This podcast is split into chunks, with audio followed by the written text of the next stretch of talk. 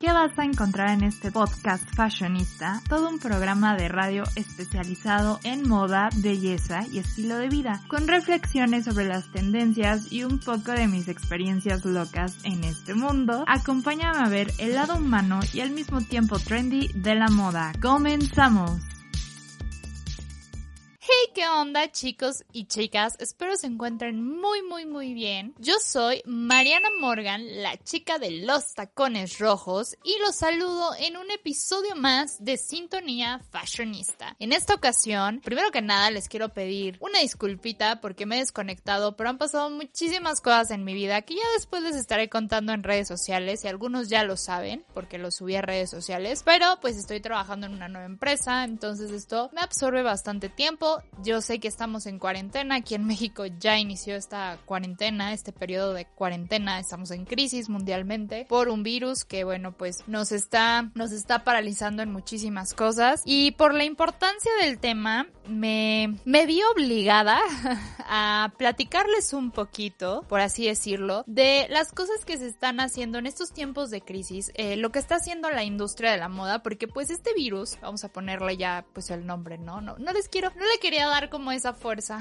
¿verdad? A, ese enfoque del coronavirus. Pero bueno, el coronavirus COVID-19 es lo que está estremeciendo al mundo. Ya sé que estamos hartos de escuchar esas cosas, pero yo les quiero venir a platicar de una manera más positiva de cómo está actuando la moda ante ello y de todas estas empresas que también están ayudando a, a distintos este, países y al personal médico. Entonces, este va a ser un podcast más que pesimista, va a ser un podcast bastante positivo y espero se queden a escucharlo para que sepan todo lo que está aconteciendo y lo que el COVID también le ha dejado de positivo a la industria de la moda.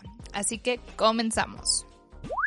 Bueno, quiero comenzar con la pregunta de ¿qué es lo que le ha traído esta enfermedad a la industria de la moda? Básicamente, chicos y chicas, estrategias digitales. Así de fácil. El COVID fue el que ha impulsado a que las empresas, a que los diseñadores, a que las marcas de lujos vean la tecnología como su aliado, ya no como algo que estaba lejano, ya no como algo que, a ver, vamos a implementarlo, pero pues no le quiero invertir tanto, sigo haciendo lo tradicional, los vicios y todo ese rollo en cuestiones de desfile y cosas así. Pero bueno, vamos a, vamos a hablar un poquito de cuándo fue que se empezó a originar todo este problema. Bueno, sabemos que en diciembre fue como, ok, aquí está pasando algo, algo está grave. Fue agravando la situación, pasó enero, pasó febrero y en febrero ya empezó como a verse una alerta bastante fuerte en todo el mundo por el contagio, ¿no? Específicamente en Milán, ¿no? Algunos desfiles sí se llevaron a cabo en el Fashion Week de Milán, pero uno de los primeros que cancelaron, y digo cancelaron entre comillas, fue el de Armani, que se llevó a cabo el 23 de febrero. Este desfile fue totalmente a puerta cerrada en streaming y bueno, gracias a esto pues se pudo evitar un poquito la propagación, aunque muchos desfiles se siguieron haciendo a puerta abierta y esto fue que propagó más el foco de infección ahí, desgraciadamente. Pero después empezaron a cancelar muchísimos eventos de moda, e incluso se decía que la semana de la moda en Shanghai, igual la semana de la moda eh, en Tokio también, y, y entonces la moda como que se paralizó y no sabía qué hacer con tanta producción y con tanto que se había invertido en, en estos eventos, ¿no? Porque al momento de ser un virus tan contagioso, pues obviamente no podíamos esperarnos a las aglomeraciones y tener el mismo error que se tuvo en Milán, ¿no?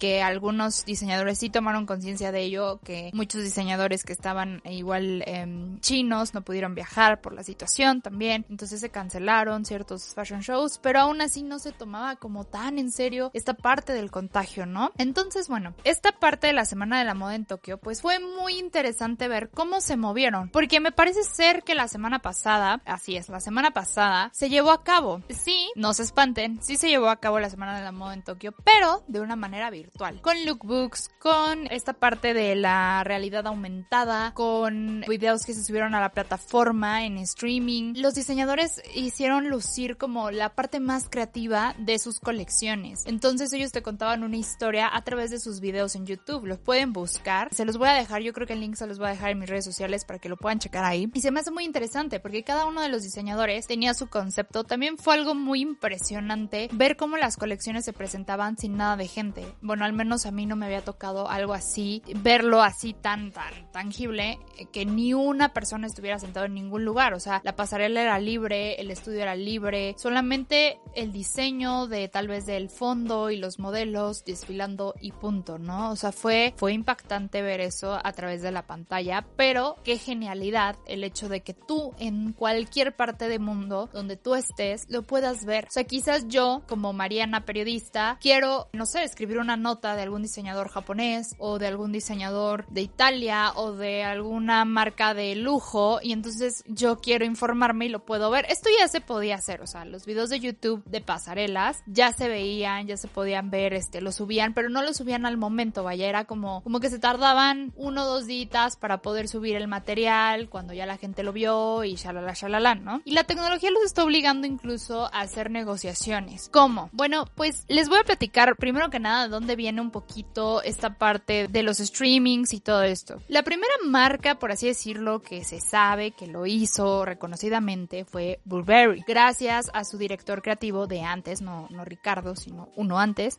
que fue Christopher Bailey. Él propuso hacer dos colecciones atemporales, que se presentara una en febrero y una en septiembre, que fuera para hombres y para mujeres. Pero lo más interesante es que lo iban a hacer en las pasarelas en Londres eh, a través de streaming, ¿no? Cosa que antes pues decían, o sea, no manches, ¿cómo vas a hacer un en vivo así como... Y, como de una manera muy exclusiva, ¿saben? O sea, como a puerta cerrada con invitados sumamente específicos, ¿saben? Y saben qué es lo que él también vio, que quería vender a todo ese público que él invitara, obviamente por eso era tan exclusivo, gente que pudiera adquirir los productos, que fuera real, o sea, que no fueran las tendencias a lo que estamos acostumbrados, ¿no? De, de que ves la pasarela, pero sabes que todavía no lo puedes adquirir. Tal vez se va a tardar uno o dos meses, o un mes más o menos, no sé, calculándole, en que tú puedas adquirir el producto, te llegue el producto a tu casa, hablando de piezas de diseñador. ¿Por qué? Pues porque obviamente es la presentación, son las tendencias que vienen y cosas así, entonces tú ya sabes que cuando salga, tú quieres eso, ¿no? O bueno, en su defecto, si lo quieres de inmediato, pues pasa del, del modelo al famoso, ¿no? Y se lo ponen así de que de inmediato y así. Pero si eres un mortal, pues te vas a tener que esperar un poquito más. Y pues lo que proponía era que en lugar de que se encontrara como estas tendencias, pues ya estuvieran en los puntos de distribución las piezas. Esto es algo que también yo vi en tres fashion, bueno, es que no sé cuántas ediciones, como la edición del año antepasado, no me acuerdo, 2018, creo que fue en 2018 me parece, que empecé a ver que, por ejemplo, diseñadores como Anuar Layon fue que vendió sus, sus icónicas bomber jackets, ¿no? Con la frase que todo el mundo ya conoce, las estaba vendiendo durante la Semana de la Moda en México, lo cual está bueno porque para los diseñadores también es una oportunidad de venta, entonces hay que decirlo, la moda es un negocio, ¿no? Al final de cuentas, los diseñadores están buscando vender sus producciones, vender sus colecciones, entonces creo que la idea de este Christopher fue muy buena, pero esto se empezó a implementar, les digo, desde hace cuatro años atrás. En México lo vi, les digo más que nada con este diseñador y pues se, se vio muy listo, tiene una idea de mercadotecnia buenísima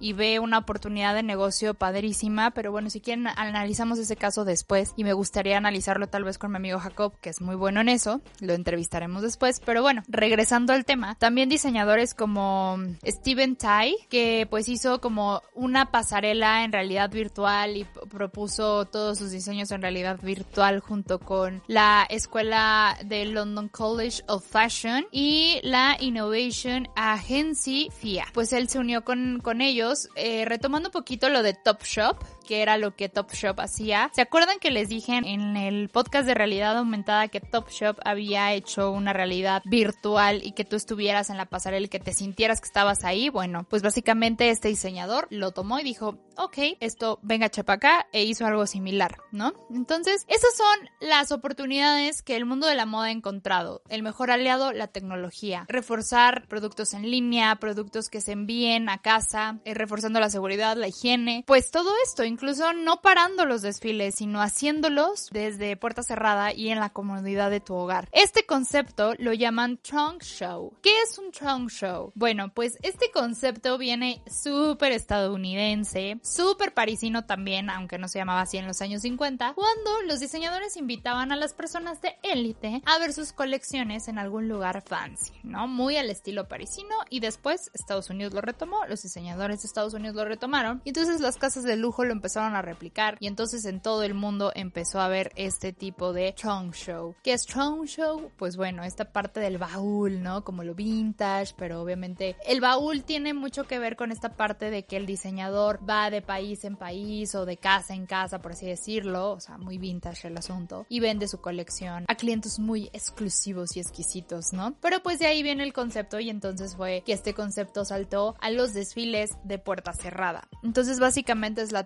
alternativa que están buscando los diseñadores y las semanas de la moda actualmente en México. Se va a llevar a cabo esta semana, seguramente vamos a estar viendo streaming, seguramente vamos a estar viendo en vivo, seguramente vamos a estar viendo lookbooks. Va a ser muy interesante, así que me voy a mantener al pendiente de lo que va a pasar. Este podcast lo estoy grabando en domingo, seguramente mañana lo van a escuchar, mañana lunes, espero les guste y bueno, pues cuando ya lo están escuchando será lunes, pero eh, pues estará pasando todo este rollo de la Semana de la Moda en México y si quieren les hago otro podcast el fin de semana viendo cuáles fueron las novedades, qué fue lo que me gustó, qué fue lo que no me gustó y vamos a ver cómo se va adaptando todo este rollo por, pues por desgracia está a este virus. Pero bueno, ahora quiero pasar a la parte de qué están haciendo algunas empresas. No me quiero detener tanto en eso, pero sí quiero hacerlo de manera positiva, ¿no? Quiero que sepan que el grupo Kering, quien está al frente, pues, empresas como empresas del esposo de esta Salma Hayek, pues están apoyando a hacer cubrebocas, ¿no? También unieron fuerzas en Italia con Gucci y Bottega